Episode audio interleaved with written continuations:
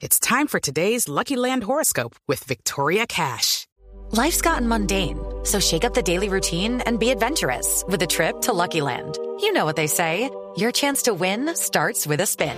So go to LuckyLandSlots.com to play over 100 social casino-style games for free for your chance to redeem some serious prizes. Get lucky today at LuckyLandSlots.com. Available to players in the U.S., excluding Washington and Michigan. No purchase necessary. VGW Group. Void where prohibited by law. 18 plus. Terms and conditions apply.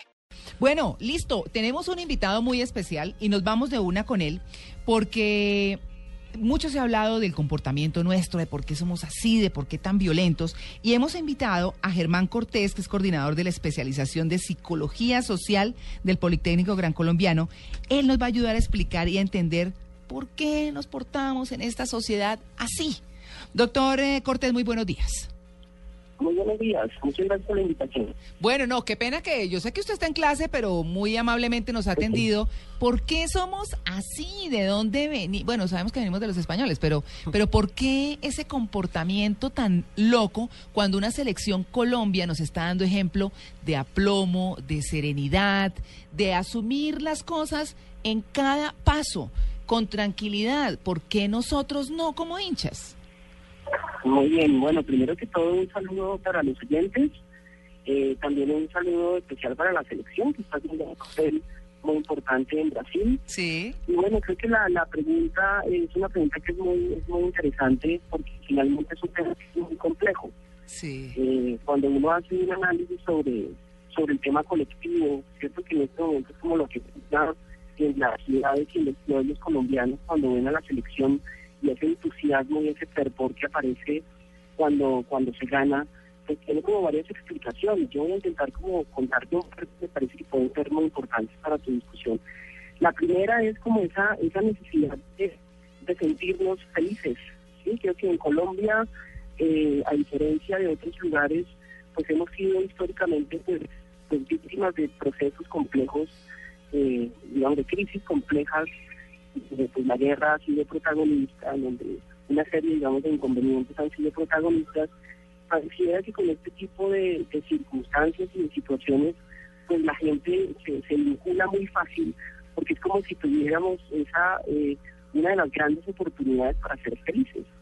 Y eh, particularmente cuando, cuando somos felices, ¿cierto? Por lo menos expresamos felicidad Claro. eh, en el contexto público, no en la calle, eh, y nos encontramos con otros que están en el mismo, eh, con el mismo fervor que nosotros, y a eso le mezclamos eh, quizás eh, algún tipo de, de, de licor, de bebida, de circunstancia, digamos, distinta a la, a la convencional, y como que la gente entra como en un nivel de apasionamiento nuevo. Mm. Lo que yo lo que yo quiero decir es que finalmente la, la, la, la comunidad no está tan acostumbrada al triunfo, Sí. ¿cierto? Y cuando aparecen pequeños triunfos, pues la gente se, se vincula de una manera de una manera poderosa y radical.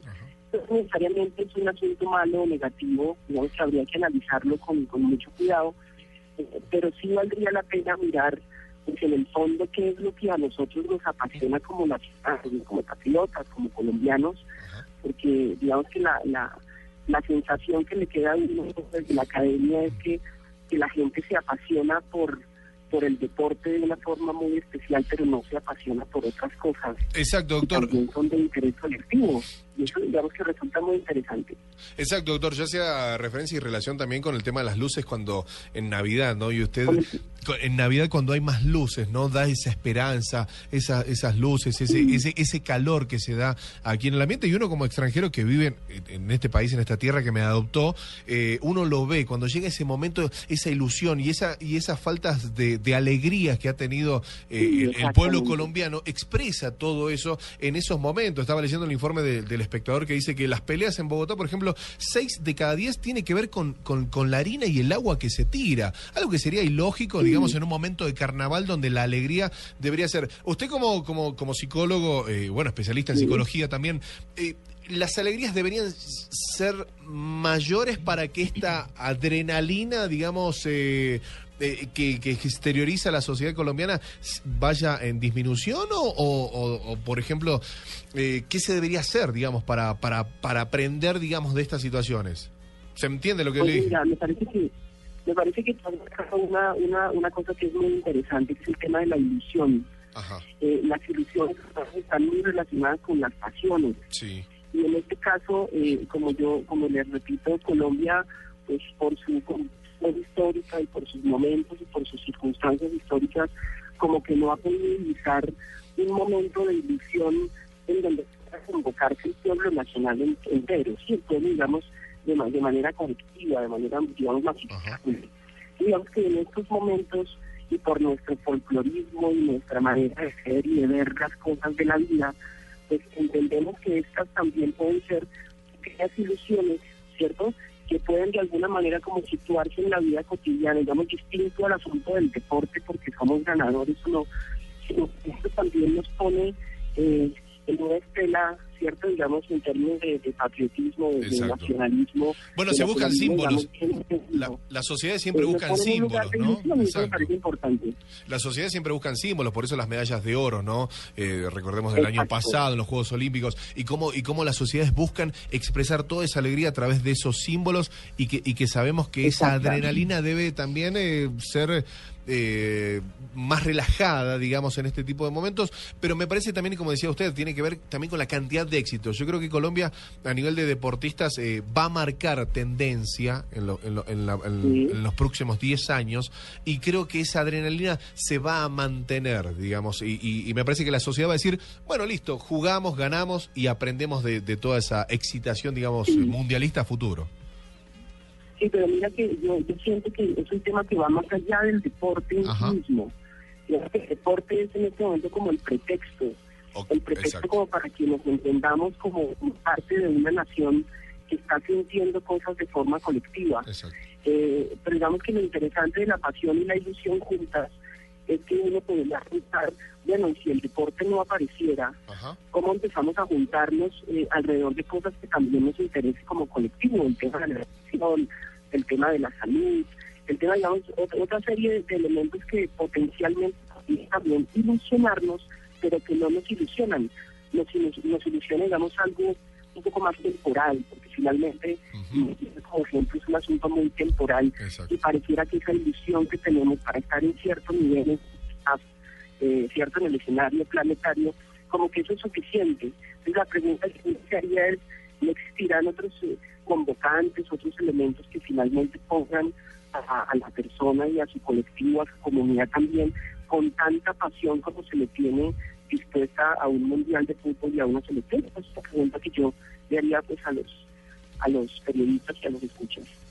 Bueno, pues listo, ahí está, ahí está el tema. Eh, los invitamos a que se comporten nuevamente. Así somos, no hemos tenido tantos triunfos como quisiéramos, ¿cierto? Y debiéramos de pronto porque tenemos Sí. toda la capaci- capacidad y el tema mental de eso. Vamos a hablarlo más adelante.